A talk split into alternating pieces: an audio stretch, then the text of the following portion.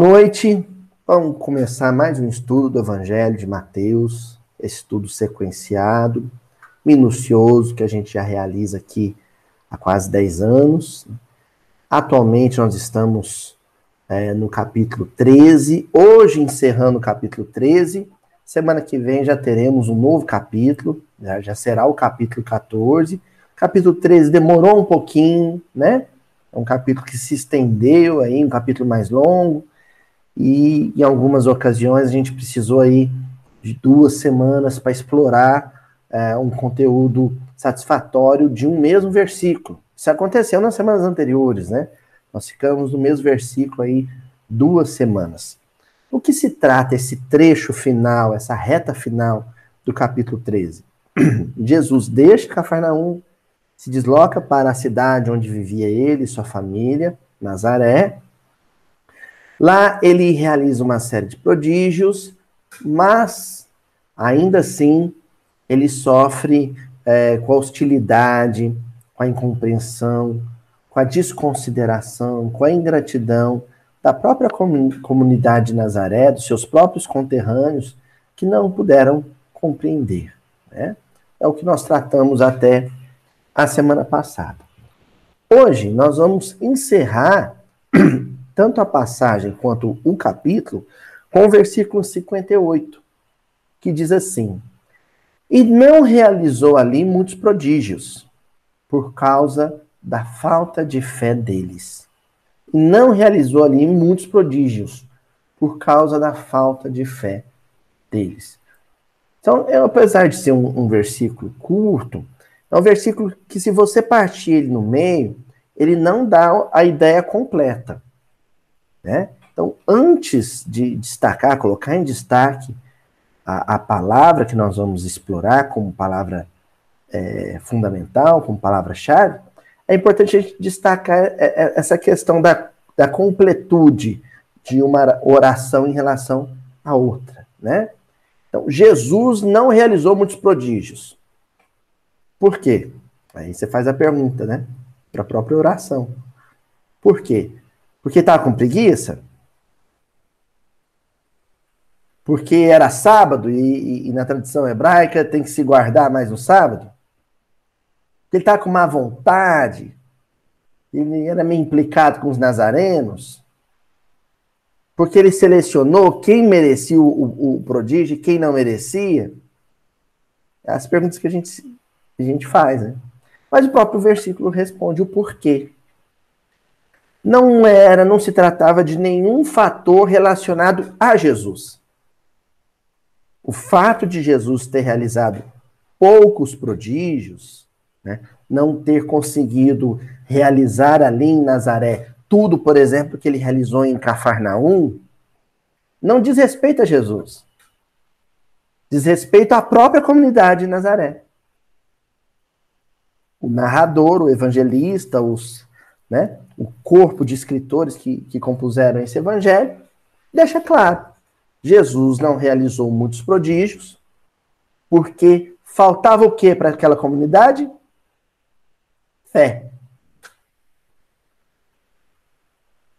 Então, embora fosse uma comunidade que da boca para fora se confessasse religiosa, uma comunidade é, judaica, na prática eram infiéis, já que fé, no hebraico, emuná, quer dizer justamente fidelidade, né? Fidelidade ao, a um compromisso, né? A, a, ao, ao, ao trato, o acordo da humanidade com Deus. É honrar esse, esse trato. Era uma comunidade de infiéis. Por isso, Jesus não realizou tantos prodígios. A palavra que nós vamos destacar é o realizou. É o verbo realizar. E aqui nós vamos especificar que gênero de realização. Tá bom? Eu vou estabelecer aqui alguns ambientes onde nós realizamos prodígios, ou pelo menos queremos realizar prodígios, coisas boas, coisas salutares, coisas edificantes, coisas que fazem bem para as pessoas, e depois a gente vai ficar recorrendo a esses ambientes. No ambiente profissional, no emprego, nós podemos realizar prodígios? Podemos realizar prodígios. Nós podemos fazer bem para as pessoas? Podemos.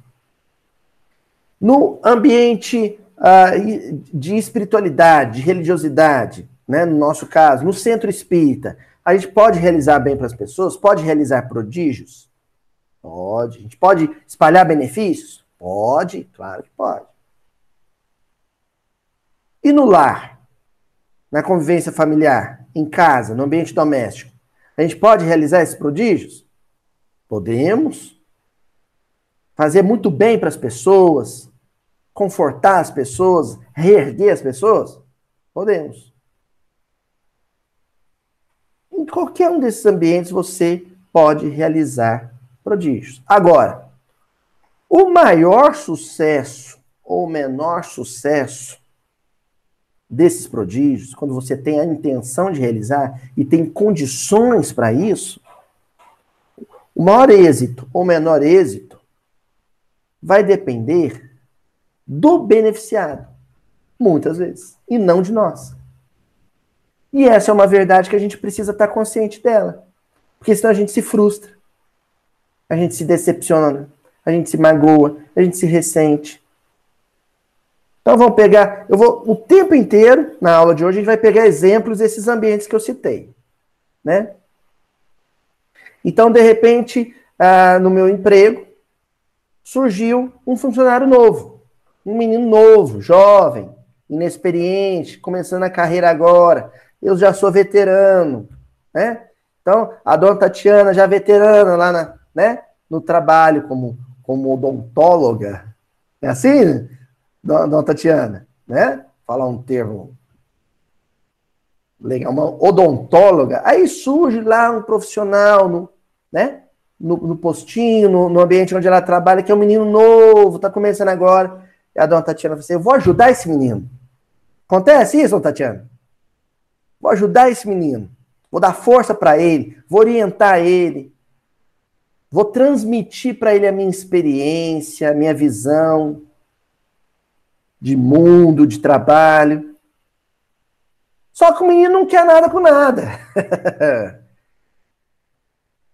ele pensa, ah, que, que tô garantido, concurso público, vou, vou levar na maciota. Esta senhora que quer me ajudar, ela é muito caxias ela é competente até demais, não é isso que eu quero para mim, não. Pode acontecer. Alguma, alguma experiência a Dona Tatiana vai transmitir para o novato. Alguma sabedoria ele vai conseguir absorver dela. Mas não vai ser um processo integral. Os prodígios não serão tantos. Por uma falta de receptividade dele por uma dificuldade dele, uma imaturidade dele.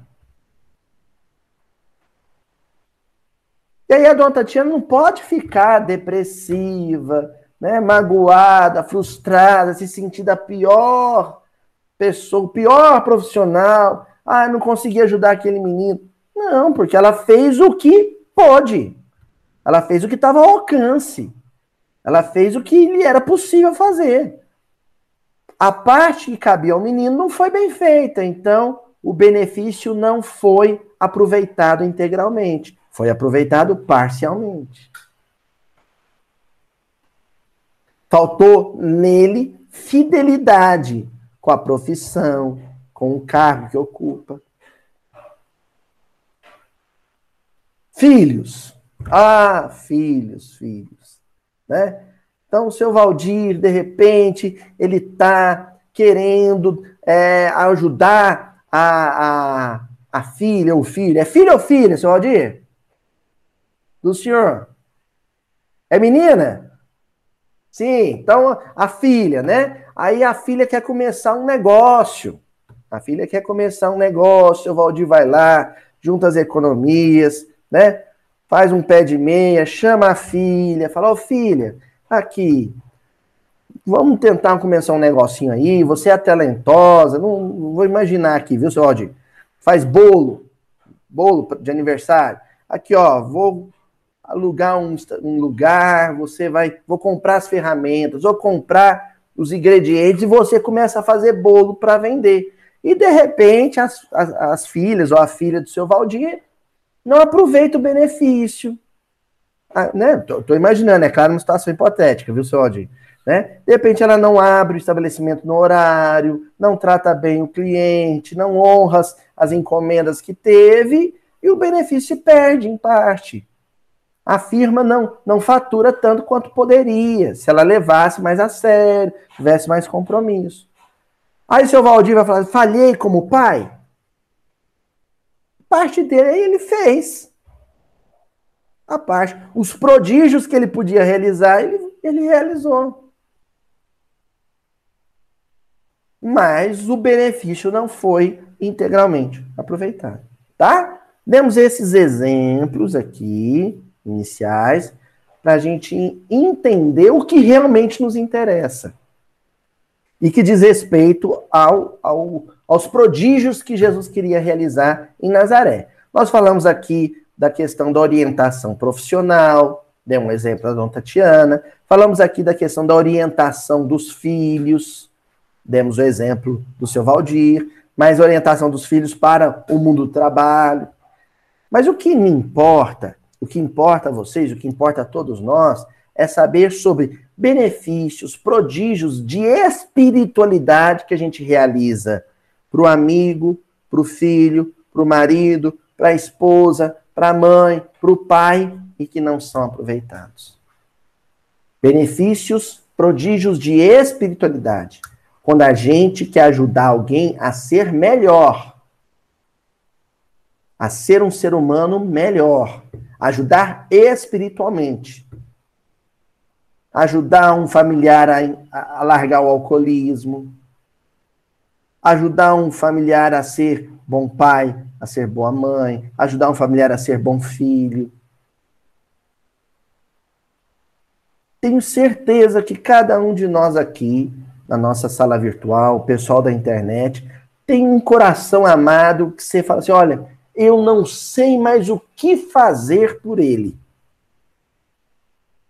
Tudo que eu podia fazer para despertá-lo, para acordá-lo, para auxiliar no processo de amadurecimento dele ou dela, eu já fiz. Mas não adianta. Melhora um pouquinho, depois desanda. Parece que vai engatar, o carro morre. Não é assim? Agora vai! Aí faz alguma coisa que nos decepciona. E às vezes esse processo se alonga através de uma existência inteira, né? Semana passada eu citei, vou citar de novo. Quinto Varro, Tassiano Varro, né? O Públio Lentulus com a Lívia Lentulus. Você batalha por um espírito a vida inteira. Batalha por uma família a vida inteira. Alcione lá ajudando os, os Villanil, né? Ajudando todo mundo, os Davenport, e chega no plano espiritual e o proveito não foi tanto. O aproveitamento não foi muito bom.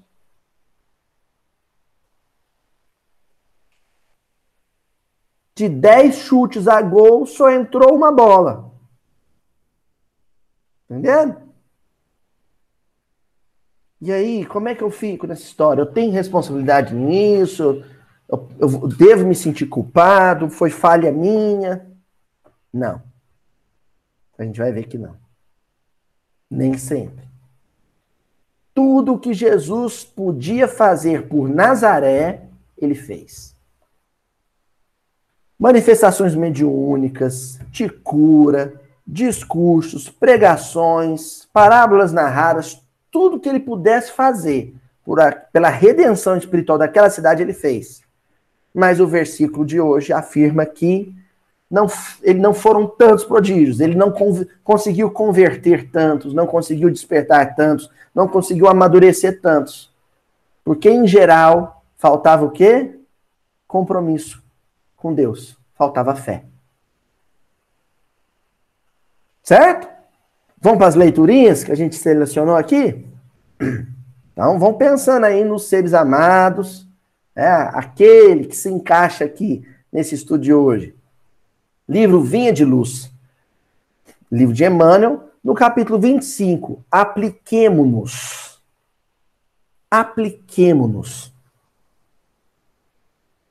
Olha, a, a primeira e principal virtude que a gente tem que ter quando a gente quer ajudar alguém é se aplicar, ser aplicado. Sabe aquele aluno aplicado? O que é uma pessoa aplicada num propósito? Alguém que dá o sangue, né? Que dá o seu melhor, que se entrega aquele processo. Essa é a primeira garantia que a gente tem que ter, de que a gente se doou 100% para a redenção de alguém. Educação do filho. Eu tenho que ter essa certeza. Quanto de virtude pessoal eu doei, eu entreguei? 50%, 60%, 70%? Não. Eu não preciso ser um espírito 100%. Ter as qualidades de Jesus. Ainda não. Mas das qualidades que eu já tenho, das virtudes que eu já possuo, essas eu tenho que entregar por completo para quem precisa de mim. Tive essa certeza? Aí eu vou poder avaliar de quem foi a falha. Quem, quem é que não, não, não dançou conforme a música? Não aproveitou a ocasião. Ó, o Emmanuel começa com uma frase de Paulo na carta de Tito, né, capítulo 3, versículo 14. E os nossos aprendam também a aplicar-se às boas obras, nas quais necessárias, nas coisas necessárias, para que não sejam infrutuosos.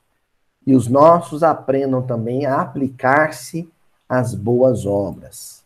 Aplicar-se a uma boa obra, uma grande realização espiritual, é um processo que precisa ser aprendido.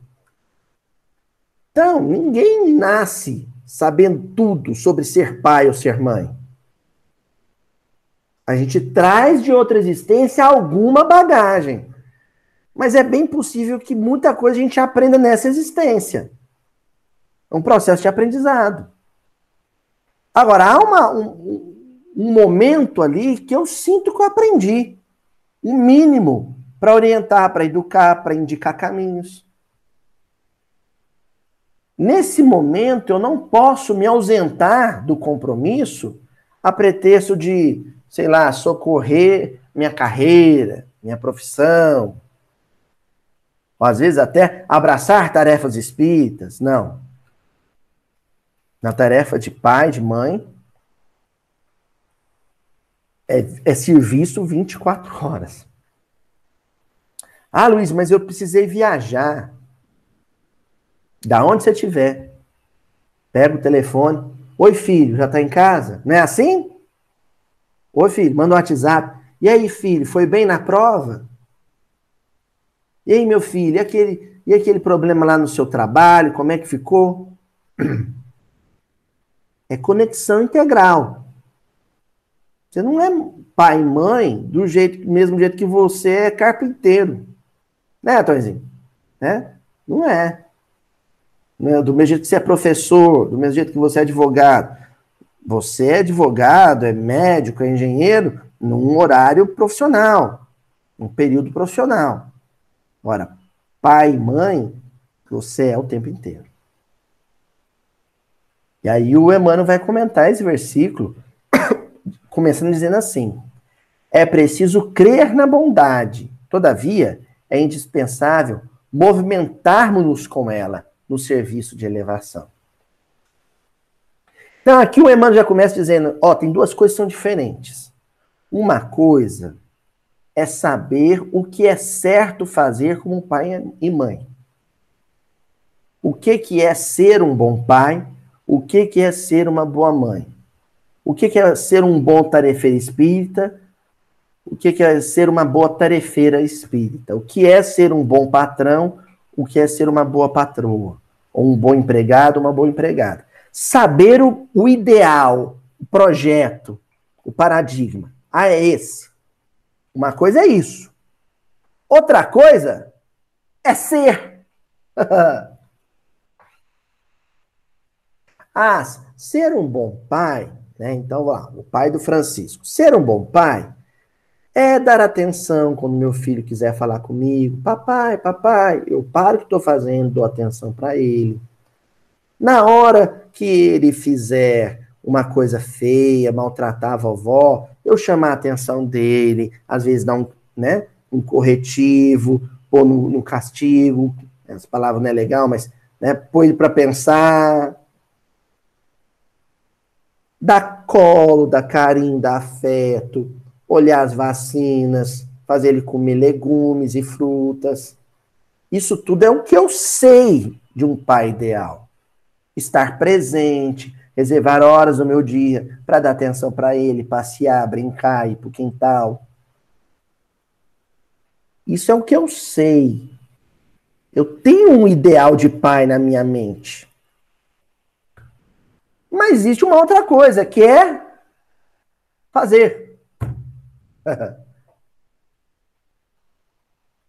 Jesus sabia o que era ser um bom nazareno, um bom compatriota de Nazaré. Ele sabia o ideal. No momento em que ele vira para os companheiros em Cafarnaum e fala: Vou lá ver meu povo. É assim que a gente diz? Ou oh, vou lá ver minha gente. Tem muito tempo que eu não vou lá. Vou lá ver minha mãe, meus irmãos, meus vizinhos. Vou lá visitar eles. Nesse momento, Jesus sai do campo do cidadão ideal, do, né, do compatriota ideal, do familiar ideal, do nazareno ideal, e vai viver a experiência. Fazê-la. Na quarta-feira, aqui reunidos, a gente discute o que, que é ser um espírita ideal, uma mãe ideal, um pai ideal. Ao longo dos, outros, dos demais dias, até a próxima quarta-feira, aquilo é alguma coisa que tem que virar coisa concreta, realizada, feita. Estão entendendo a importância desse verbo no versículo 58? Realizou. Jesus não era só um grande discursador, um grande palestrante, um grande professor. Ele não era só um grande médium, um grande potencial anímico, psíquico. Jesus era um grande realizador. Era um grande realizador. É onde eu me pergunto. Eu tenho sido um grande realizador no meu lar? Eu tenho feito acontecer? Entendeu? Essa é a primeira pergunta que a gente vai fazer com esse comentário do Emmanuel. Aí ele avança dizendo assim: é muito importante o conhecimento do bem, mas que não esqueçamos as boas obras. É justo se nos dilate a esperança diante do futuro, à frente da sublimidade dos outros mundos em glorioso porvir. Mas não ouvidemos os pequeninos deveres da hora que passa. Isso é, sobretudo, ser um realizador. É estar atento e executar os pequeninos deveres da hora que passa. Então, dá uns exemplos aí. A carne tá cara, né? Oh. a carne tá cara, né? Aí eu percebi lá, né? o pessoal lá de casa teve que comprar menos carne. Antes fritava, passava na frigideira um quilo de bife, põe na mesa. Você podia comer carne à vontade. Agora é um bifinho para cada um. É isso mesmo, Sueli? É um para cada. Tá bom, Oswaldir? Aí eu sou o primeiro a chegar para almoçar. Não quero nem saber quem veio depois. Pá! Um bife! dois bifes, três bifes. O que chega depois tem que fritar um zoiudão lá, um, um ovinho. Né? Se tiver ovo. Parece uma coisa boba, trivial, não é? Mas, gente, vocês sabem disso. Isso dá cada quebra-pau em família. Porque o que vem depois, que às vezes vai ter uma hora só para almoçar, não dá tempo nem de fritar um ovo, fica muito danado. Não é? Fica muito chateado, fica muito bravo. Pequenos deveres de cada dia. Outro dia a Juju estava me contando, ela trabalhava numa determinada empresa, lá na, na cidade natal dela. E aí tinha geladeirinha lá para os funcionários. E tinha o horário do, do lanche, mas a empresa dava só o, o pão. Não dava o. Né? Acho que dava uma graxinha lá, uma margarinazinha baratinha lá e tal. A Ju pegou, comprou um potinho de requeijão. Escreveu o nome dela, Juliana, para ninguém se enganar. Pôs na geladeira. Ela começou a ver o negócio esvaziar, esvaziar, esvaziar, esvaziar. Ela desconfiou um, um companheiro, um irmãozinho. Na hora que ele levantou, ela foi atrás. Chegou na Copa, tava ele lá, ó, passando o, o, o dedo no requeijão. ele ficou muito sem graça. O Ju falou para ele: Amigo, não tem importância nenhuma você dividir o requeijão comigo. Tem o suficiente aí. Mas fala comigo antes. Pede. Aí a gente divide o pote. Você me ajuda a comprar? Não é assim? É uma coisa boba. Respeitar o que é do outro na geladeira. Respeitar o que é do outro no, no armário. Isso é, é, né, uma coisa trivial. O Chico Xavier, uma coisa lindíssima no Chico. O Chico se referia até mesmo a pessoas mais jovens. Às vezes um repórter ia entrevistado e ele se referia senhor, senhora. Era de uma gentileza. Pois não, senhor. Então, essa gentileza no trato, né, o respeitar o que é do outro, isso tudo são as pequeninas realizações de toda hora. Ah, Luísio, mas lá em casa eu faço essas coisinhas pequenininhas, tudo, para o meu filho ver e fazer igual. Mas ele não faz. Tudo isso que você está falando, eu faço. Ele não. Já não é problema seu. Você ofereceu o exemplo. Você se entregou 100% para isso, para esse processo de realização das pequeninas coisas. Agora, existe uma parte que é o aproveitamento dele. É a parte que lhe, que lhe cabe. Entendeu? Continua Emmanuel, ainda nessa mesma linha de raciocínio. De outro modo, seríamos legiões de servidores incapazes de trabalhar Belas figuras na vitrine das ideias, sem qualquer valor na vida prática. A pergunta não é quantas, quantas reuniões de miudinho eu já participei, quantos episódios eu já assisti, ou quantas vezes eu já assisti cada episódio do miudinho. A pergunta não é essa. A pergunta é: qual tem sido o meu valor prático no cotidiano, no dia a dia, principalmente da minha família. Eu tenho sido importante para o crescimento daquele povo, da minha gente. Quando você pega a obra do André Luiz, são muitos os chamados responsáveis por famílias espirituais. Quem leu aqui Sexo e Destino? Vocês lembram do irmão Félix? O irmão Félix era um benfeitor que era responsável por um grupo familiar inteiro. Ele trabalhava pela redenção espiritual daquele grupo. A Célia Lúcius, né, no final de 50 anos depois, ela encontrando todo mundo no plano espiritual, todo mundo desencarna, ela encontra com todo mundo. Ela era responsável por eles. Depois, Alcione Villamil, né? Ela se compromete a reencarnar para ajudar o, o, o, Carlos, né? O Pollux, que é o Carlos Clenaghan, mas ela também está comprometida com, com o Rob, com a Madalena, com o Cirilo, com o tio Jacques. Ela está comprometida com aquele grupo. Coisinhas pequenas que ela fazia que sensibilizava os outros companheiros. Né? O irmão era orgulhoso, o irmão Rob era orgulhoso. O que ela fazia para tocar ele, para sensibilizá-lo para a humildade?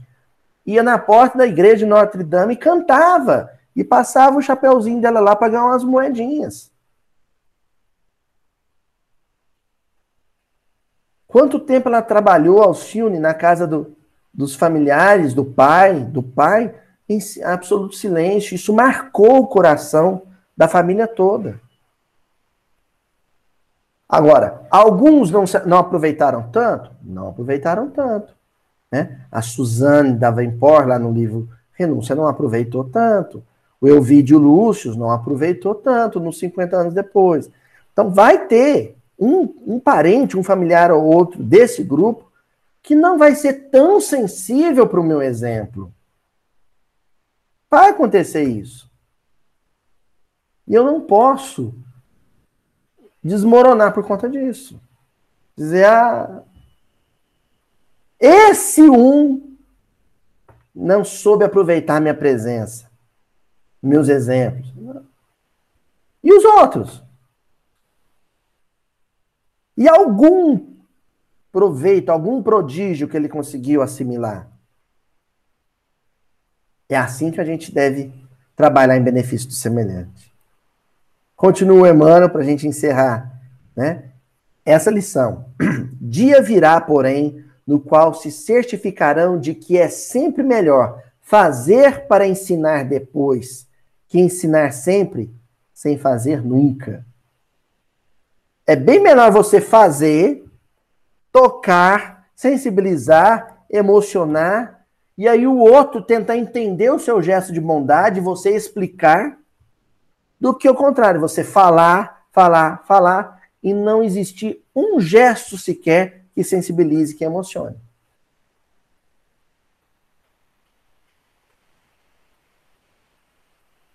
Tem, tem dois tipos de gente que, que estuda evangelho. Em NEP, em Mildinho. Vamos ver em qual que a gente se encaixa, né? Uns é para ter subsídio para fazer palestra, escrever artigo, escrever livro. É o sujeito que fala, não, vou, vou, quero ter repertório, né? Eu faço palestra aqui na minha cidade, muita gente na internet me procura dizendo, olha, eu faço palestra aqui, os miudinhos têm me ajudado muito né, nas minhas palestras, ou tá, eu, eu tenho um trabalho como evangelizador, o miudinho tem me ajudado muito. Esse é um grupo. Tem um segundo grupo. É aquele sujeito que está passando um perrengue em casa, em família, a coisa não está funcionando bem, eu não sei mais, não tem mais saída. Aí alguém te apresenta o miudinho, e aí você fala, nossa senhora, estou falando aqui o miudinho, mas eu estou falando do evangelho em geral, né? Que eu estou me dirigindo aos, às pessoas que acompanham o canal e vocês. E aí a pessoa fala assim, nossa, é a minha tábua de salvação. É com isso que eu vou dar jeito no fulano. Não é isso que a gente pensa? Eu vou até pôr o programa mais alto, o vídeo mais alto, para ver se ele escuta. Lá no outro cômodo. Chega a fazer, Luiz, fala mais alto pro fulano ouvir. Você aí, ó, que não quer sentar na frente do computador, tá me ouvindo? Tem, pessoal, miudinho é para isso. Mas por que não surgiu uma terceira opção? Qual é a terceira opção? Eu não vou pensar no outro. Não é egoísmo, não. Eu não vou estudar evangelho para falar de evangelho. Não vou estudar evangelho para que o outro se evangelize. Eu vou estudar evangelho para caçar defeito em mim.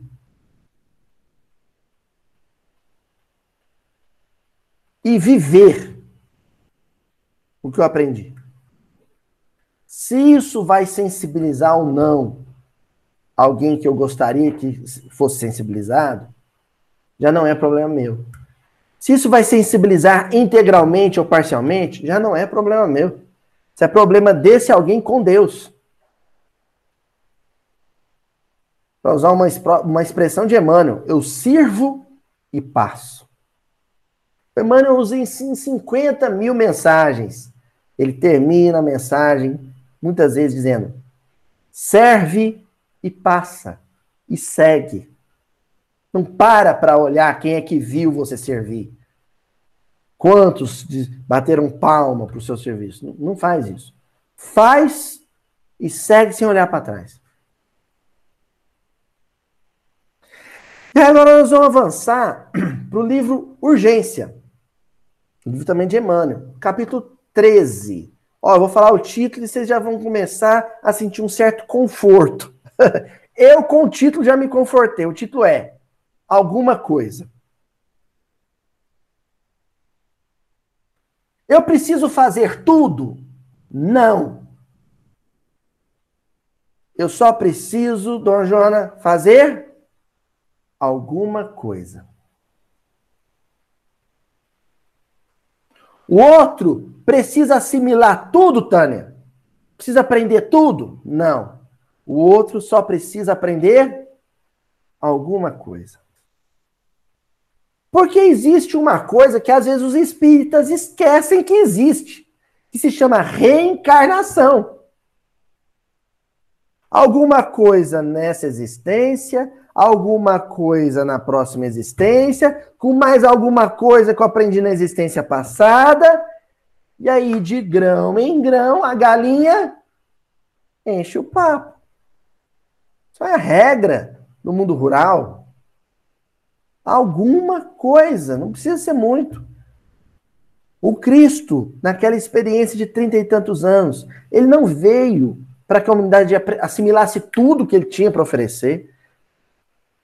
Ele veio para que a humanidade, naquele momento, assimilasse alguma coisa. E com a mensagem ia permanecer, na existência seguinte, mais alguma coisa. Na outra existência, mais alguma coisa.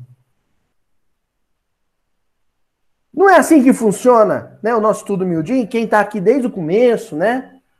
Tonzinho, está desde o primeiro dia, da primeira reunião. Não é assim? Dez anos. Pessoal mais antigo aí também, ó. Nessa quarta-feira, aprendo alguma coisa. Na próxima eh, quarta-feira, mais alguma coisa. É assim. E a gente vai enriquecendo o nosso repertório. Com todo mundo é assim. A dose é homeopática. E aí vamos ver o que ele comenta. Ó, ele diz assim: quando observares o incêndio lavrando na vizinhança, não é preciso te candidates ao título de herói, procurando as tarefas de integral remoção do, do perigo. Você não precisa apagar o fogo por completo. Faze alguma coisa para que o fogo se reduza ou se extinga e terás agido com a fraternidade no coração. Faze alguma coisa. Começou a pegar fogo no terreno baldio aqui de casa. fogo tá forte. Se eu ligar para o bombeiro já é alguma coisa. Não é? Aí é alguma coisa. Ah, começou é, é, a, a, a goteirar na casa do vizinho, em cima da geladeira. Isso aí é duro, hein? aí o vizinho teve que desligar a geladeira dele. Você não precisa ir lá consertar o telhado dele. Nem precisa contratar ninguém para arrumar o telhado dele. Se você oferecer a sua geladeira para guardar as coisas da geladeira dele, já é alguma coisa.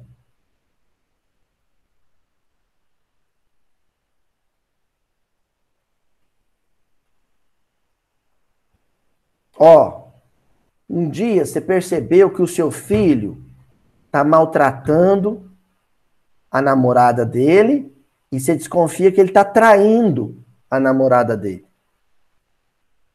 Aí você chama seu filho, você conversa com seu filho, você fala da responsabilidade na relação afetiva, do compromisso espiritual com o semelhante, com o coração alheio. Aí, nas semanas seguintes, você percebe que ele continua maltratando a namorada. Mas também percebe que, ao que tudo indica, ele não está mais sendo infiel com a namorada. O que, que isso quer dizer? Que o seu filho assimilou alguma coisa daquilo que você disse. Assimilou tudo? Mas assimilou alguma coisa. Ó, vamos ver o que o Emmanuel fala. Se a penúria visita a paisagem social em que respiras, não é necessário te convertas em salvador apressado. Traze a quem sofre alguma gota de remédio ou a côdea de pão que te sobra na mesa farta e terás cumprido o dever da solidariedade humana. Ó, pandemia do Covid-19. Eu dou conta de criar uma vacina 100% eficaz? Não, não dou conta, eu sou professor de história, malemão, eu, eu sei o que eu, o que eu tenho que ensinar. Agora, sei bordar, sei costurar, tem máquina de costura. Dá para fazer uma mascrinha, duas, três e distribuir para o morador de rua, não dá? Fiz tudo? Fiz muito? Não, fiz alguma coisa mas aquilo que eu fiz já é mitigou o sofrimento do outro. Ah, o Brasil tem não sei quantos milhões de, de pessoas desempregadas em situação de fome, de risco alimentar. Dá para alimentar todas? Acabar com o desemprego no Brasil? Não, não dá. Mas a, aquela família que me indicaram da periferia, que tem oito filhos, Aquela família dá para eu ajudar. Dá uma cesta básica dá para eu montar. Eu monto a cesta básica e socorro essa família. Fiz alguma coisa. Ó, continua Emmanuel. Se o desastre feriu aqueles que te seguem de perto, não é imperioso te transformes em pessoa milagrosa. Coopera de algum modo com os teus braços amigos para que os problemas sejam solucionados e revelar-te-ás em bom caminho. De algum modo você vai poder ajudar. Às vezes não do modo integral, mas de algum modo dá para você ajudar, né? Então, eu, eu me lembro que é, quando eu precisei me internar, tratar de saúde, né? Algumas reuniões eu tive que me ausentar aqui, né? Aí eu ligava para os companheiros, lembro que eu liguei para Walter Paiva, Dona Jumana, Djalma, a turma da época, né? Eu entrava em contato, falava, gente, eu não vou poder ir, né? Aí a Djalma levava um, um data show, a Dona Joana providenciava uma, uma abertura ali, né, Dona Joana? Então, de algum modo, cada um colaborou com a reunião. Ah, Luísio, daqui agora vou, vou con, con, convocar cooperadores, hein? Ah, Luísio, eu não consigo montar um canal de estudo minucioso do Evangelho. Mas pode divulgar humildinho. Nas redes sociais, no WhatsApp da família, dizendo, pessoal, se inscreva no canal e clique no sininho das notificações. Não pode? É alguma coisa. alguma coisa. Então, o tempo inteiro a gente tem que estar atento. Sabe as anteninhas do, do Chapulim Colorado?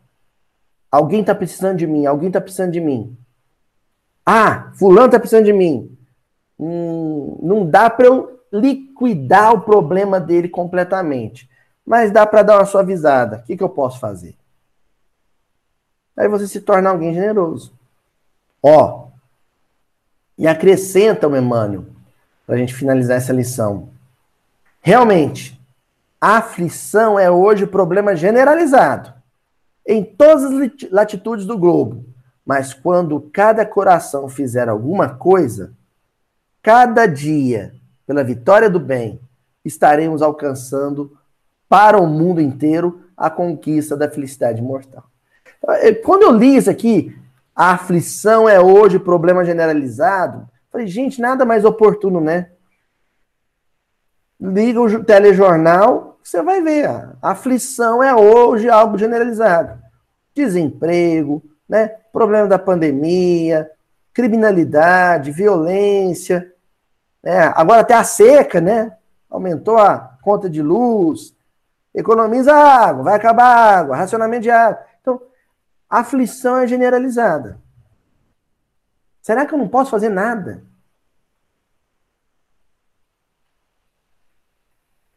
Eu não posso fazer tudo e também não devo fazer nada. Existe algum meio termo? Existe algum ponto ali entre o tudo e o nada? Que é o que eu devo fazer. Hein? Fazer nada é coisa de espírito infiel ao compromisso com Deus. Fazer tudo é coisa de Cristo. Eu não sou um Cristo, mas também não quero ser um infiel. O que, que dá para fazer? Alguma coisa. Certinho? Vamos avançar agora para o livro Palavras de Vida Eterna. Capítulo 105 estejamos atentos. Estejamos atentos. É orar e vigiar. É, a recomendação do Cristo orar e vigiar é uma exortação a um processo de atenção espiritual. Espiritualmente atentos.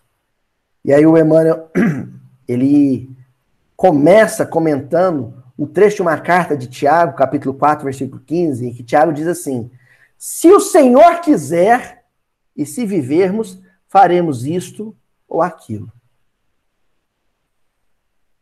Que atenção é essa que nós estamos mencionando? Às vezes eu quero fazer, quero fazer e esqueço de um detalhe. A minha desatenção para esse detalhe pode ser a razão da minha ruína no propósito que eu tinha para realizar. Que detalhe é esse? Eu posso saber muito. Posso ter muito recurso financeiro. Posso ter muito recurso técnico. Posso ter muito recurso logístico. Retórico. Mas eu só farei se Deus quiser. Se Ele não quiser, nada acontece.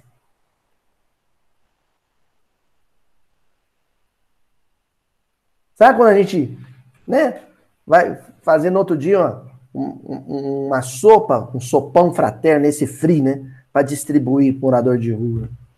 Aí um companheiro fala pro outro assim, e aí, vão encontrar aqui no centro amanhã às quatro horas da tarde para começar a fazer a sopa pro jantar? Aí o que, que o outro responde? Se Deus quiser. A gente fala isso da boca para fora, assim, no automatismo, a gente não faz ideia da verdade que a gente está dizendo. Porque só vai acontecer se Deus quiser.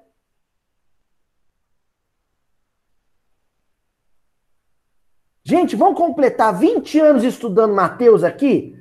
Toda quarta-feira? Se Deus quiser, porque se ele não quiser, a gente não faz nem a próxima reunião. Cai a internet, o gordo leva um tombo no banheiro, morde a língua, dá ponto na língua, não consegue falar. Só se Deus quiser. Se Deus julgar que não é oportuno, não vai para frente. Olha que coisa linda, né? E aí o, Emmanuel, ele, ele diz assim, Se o conhecimento superior já te clareia o espírito, não desconheces que todas as nossas realizações estão subordinadas à divina supervisão. Ó, Deus de ouro. Então, eu volto a dizer o que eu falei no início. Eu só tenho que ter a certeza de que eu dei o 100% de dedicação e, e amor. Porque aí, se eu, se, eu, se eu tiver consciência plena de que eu me entreguei 100% e que mesmo assim não rolou, não aconteceu, aí eu vou dizer o seguinte: é porque Deus não quis. Agora, se eu dei só 60% do meu tempo, da minha disposição, do meu, dos meus recursos, aí vai ficar aquela pulga atrás da orelha. Foi porque eu não me entreguei integralmente ou porque Deus não quis?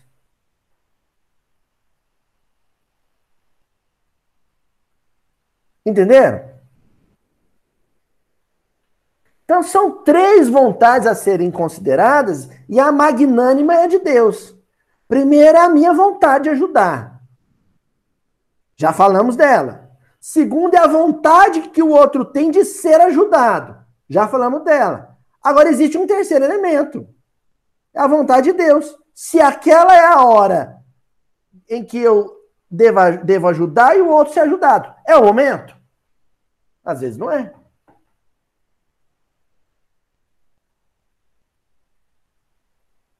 Deus quis que no século I, na Palestina, né, no Mediterrâneo Oriental, uma comunidade começasse a ter um viver um processo de evangelização ouvindo direto o governador espiritual do, do orbe. Ele quis isso. Isso aconteceu. Mas ele não quis que isso acontecesse, por exemplo, entre as comunidades hindus, entre as comunidades do, da Europa, mas ao, ao, norte, no extremo norte, na Escandinávia. Isso não aconteceu lá. Por que, que Deus não quis? Não era o momento. As comunidades no sul da África, não era o momento. Isso aconteceu em outro momento.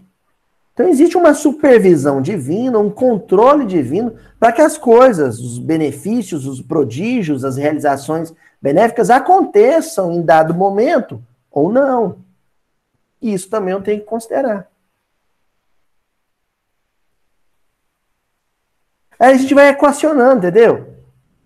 Eu quis fazer o bem, Deus quis que esse bem fosse feito, mas o bem aconteceu só 70%. De quem que é a responsabilidade? Do beneficiado. Ele não quis que o bem lhe chegasse ao coração. Eu quis realizar, o outro queria ser beneficiado, mas não aconteceu. Porque Deus achou que não era o momento. O outro queria ser ajudado, Deus queria que ele fosse ajudado, mas não aconteceu. É porque eu não quis ajudar. Entenderam? E aí isso vai equacionando essas, essas três posições, Deus, eu e o outro, para que um benefício aconteça, um prodígio aconteça, uma realização positiva aconteça. Correto? Ó, o Emmanuel acrescenta assim: forma, pois, os teus planos de ação, planeja, Usa a inteligência, maneja a autoridade, cunha as palavras, mobiliza as relações, aproveita os atos afetivos, aplica o dinheiro, desenvolve o trabalho e assinala a tua presença, onde estiveres, atendendo ao bem para o bem de todos. Porquanto, ó, mas creiamos ou não, aceitemos a verdade ou recusemos-la. Seja errando para aprender ou acertando para elevar, a nossa tarefa chegará simplesmente até o ponto que o Senhor permitir.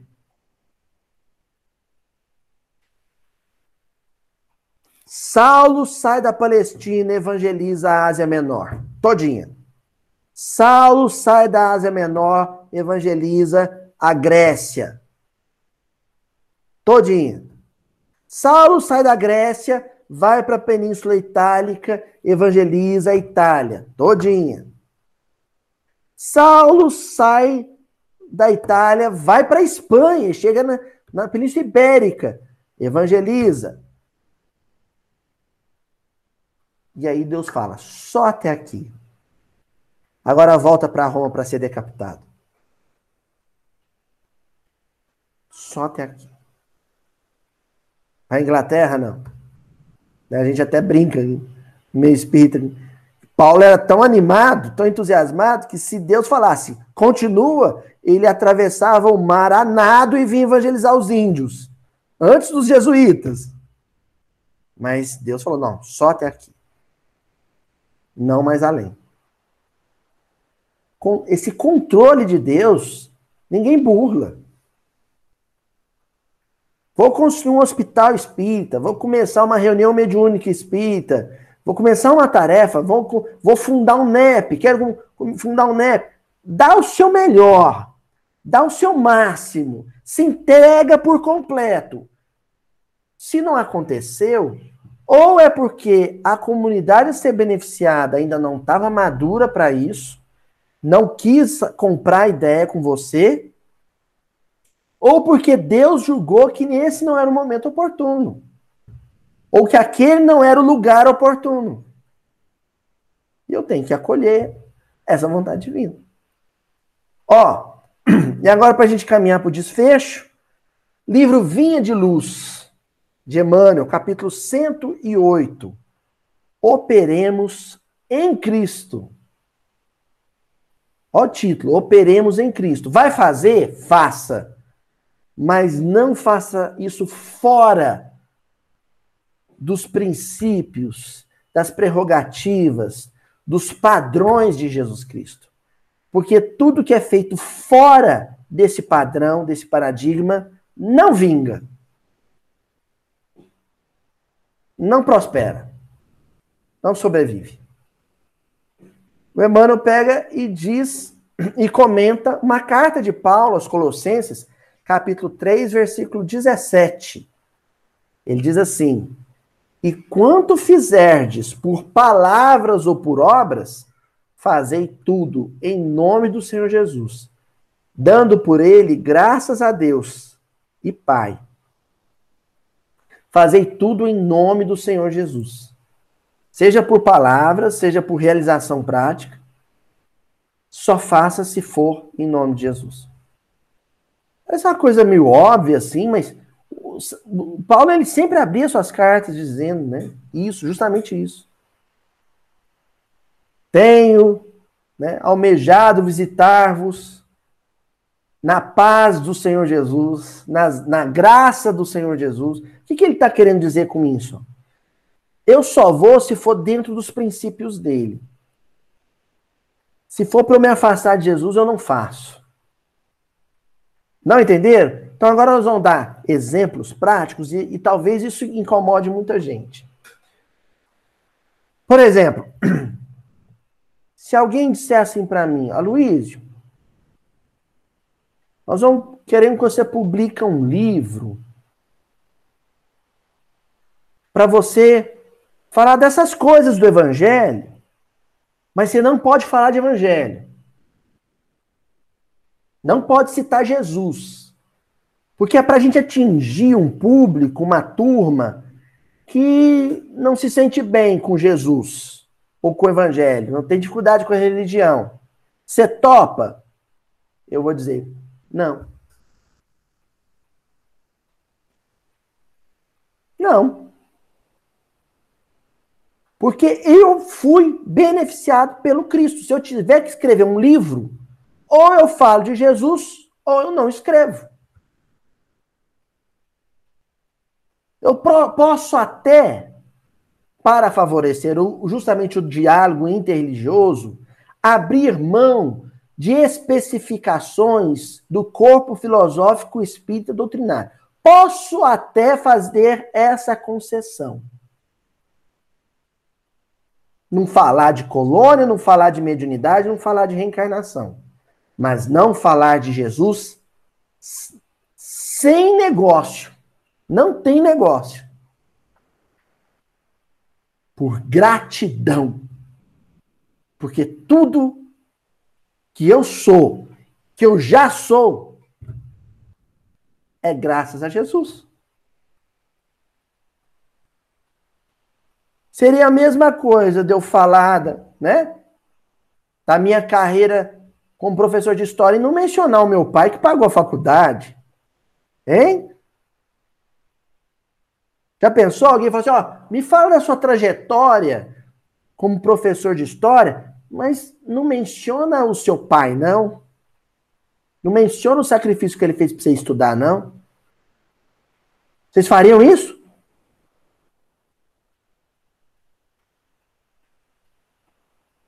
Senão você seria um ingrato.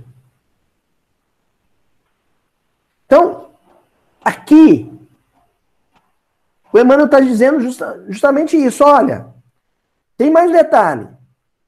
Se fizer algo de bom, se você realizar algum prodígio, não se esqueça de render glória total a nosso Senhor Jesus Cristo e a Deus. Se você conseguiu realizar algum prodígio e alguma coisa desse prodígio foi assimilado, né? Você fala assim, ó, eu sou um, um, um sujeito inútil, como diria antigamente, né? Não tô valendo um Sebazol vencido. Vocês lembram do Sebazol?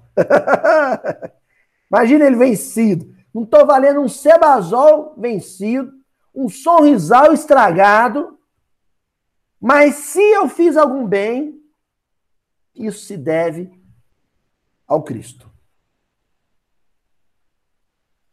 É por causa dele que esse bem aconteceu. É mérito dele. Ó, o Emmanuel diz assim: a espera de resultados depois de expressões e ações reconhecidamente elevadas, pode provocar enormes prejuízos em nossa romagem para a suprema luz. Enormes prejuízos para a romagem na suprema luz. Né? Espera de resultados. O que é espera de resultados? Eu realizo, eu faço, e o bem não se realiza 100%.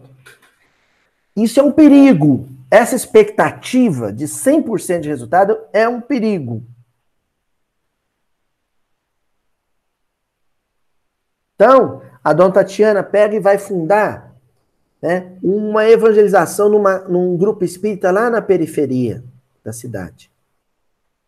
E aí ela faz um cartãozinho convidando os pais e as crianças da vizinhança. Espera o dia que distribui alimento para as famílias com dificuldade financeira. Vai e põe um cartãozinho convidando: olha, venha participar da nossa evangelização infantil todo sábado às 16 horas. E aí a dona Tatiana, para esperar eles, vai faz um bolo gostoso, dona Tatiana. Faz um, um leite com chocolate. Separa as musiquinhas, aprende a tocar no teclado as musiquinhas, enfeita o centro todinho e senta lá para esperar as crianças. A dona Tatiana distribuiu 100 convitinhos então, qual que era a expectativa dela? Sem crianças. E aí aparece lá três gabiruzinhos desse tamanhozinho. Trigêmeos. de mãozinha dada. Ô tia, é aqui que vai ter a aulinha de Jesus? Dona Tatiana fez bolo até, fez 10 tabuleiros de bolo, 5 litros de leite com chocolate, preparou aula com lembrancinha para 100 meninos, apareceu três menininhos. E aí, doutora Tatiana, qual que é a reação da senhora? Vem cá, meus filhos. Vamos ter aulinha de Jesus, vamos falar de Jesus, vamos comer bolo, vamos tomar leite. Ei, que alegria! Mas muitos de nós fechamos o bico, vira para os meninos, a tia tá arrumando para ir embora, não vem ninguém. Luiz. Não é? Para os três visíveis e para os invisíveis, sabe-se lá Deus quantos. Ah, que beleza, Tatiana. E os desencarnados? é, os desencarnados é só para quem quiser ter olhos de ver. Né? Então a gente tem que ter essa, essa visão com uma total despretensiosa falta de, né, de expectativa total e despretensiosa. Falta de expectativa. Não esperem nada. Façam. Só. Só faça. Não espera nada. Olha o que o Emmanuel acrescenta. Enquanto aguardamos manifestações alheias de gratidão ou melhoria, somos suscetíveis de paralisar nossas próprias obrigações, desviando-nos para o terreno escuro da maledicência e do julgamento precipitado. Olha, aí vamos supor que foi a 100 crianças, dona Tatiana. Só que na hora que a dona Tatiana estava arrumando as coisas, limpando o salão, ela escutou dois menininhos passando. Credo, que bolo ruim que a tia fez. Eca, o leite com chocolate dela era meio clarinho, né? Faltou chocolate. Ah, nem que a aulinha chata. O bolo e o leite estava bom, mas a aulinha era chata. É ocasião, teste provacional que a do, dona Tatiana vai vivenciar, em que tem uma grande chance dela despencar para o campo da maledicência e do julgamento. Ah, moleque ingrato, mal agradecido. Tem essa chance. O que, que o Emmanuel está dizendo? Não espere nada. Não espere nem a crítica e nem o elogio a sua alegria, a alegria do Totiano, vai ser a de ter feito. Só. Feito com amor. Com sentimento. Com ternura. Ó. E fechamos aqui já, né? Caminhamos para o final. Copiemos o pomicultor sensato Preparemos a terra, auxiliando-a e adubando-a. Em seguida, lancemos ao solo sementes e mudas valiosas. O serviço mais importante caberá ao Senhor da vida. Que coisa linda! Peguei o arado, arei a terra, fui lá na loja, comprei as sementes, joguei a semente, pus fertilizante. As plantinhas começaram a, a crescer.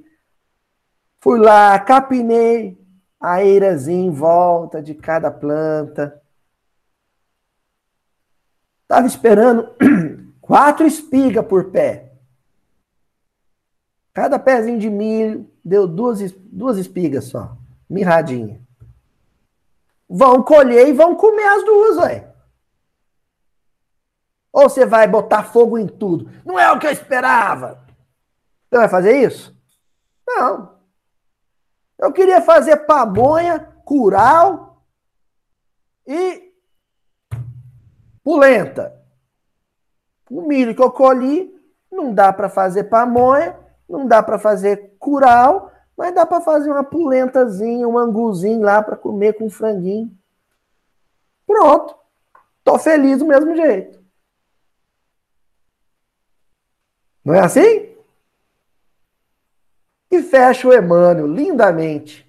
O pomicultor equilibrado trabalha com títulos de sincera confiança no céu, ignorando de maneira absoluta se colherá flores ou frutos de suas obras no quadro do imediatismo humano. Pomicultor fiel, ele não trabalha com essa expectativa. Porque se ele trabalhar com essa expectativa, tem chance dele se frustrar. Porque isso depende muito da fertilidade do solo, das condições ambientes do clima, ou seja, isso vai depender muito do outro e de Deus. Agora a gente olha o versículo e ele faz todo, todo sentido para a gente e não realizou ali muitos prodígios, por causa da falta de fé deles.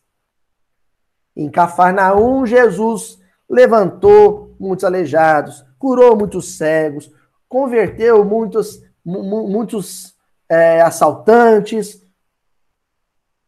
Foi uma maravilha. Em Nazaré, nem tanto. Tenho certeza que Jesus fez em Nazaré tudo que fazia em Cafarnaum. Mas não foram tantos resultados. Porque Cafarnaum tinha limite, perdão, porque Nazaré tinha limitações. E Jesus soube respeitar essas limitações. Sacudiu o pó da sua sandália, ou seja, não guardou mágoa nenhuma e retornou para Cafarnaum. Tá certo? Façamos o que a gente puder fazer, o que tiver ao nosso alcance de fazer. O resto, deixa com Deus e com o tempo. Grande abraço para todo mundo. Beijão, gente.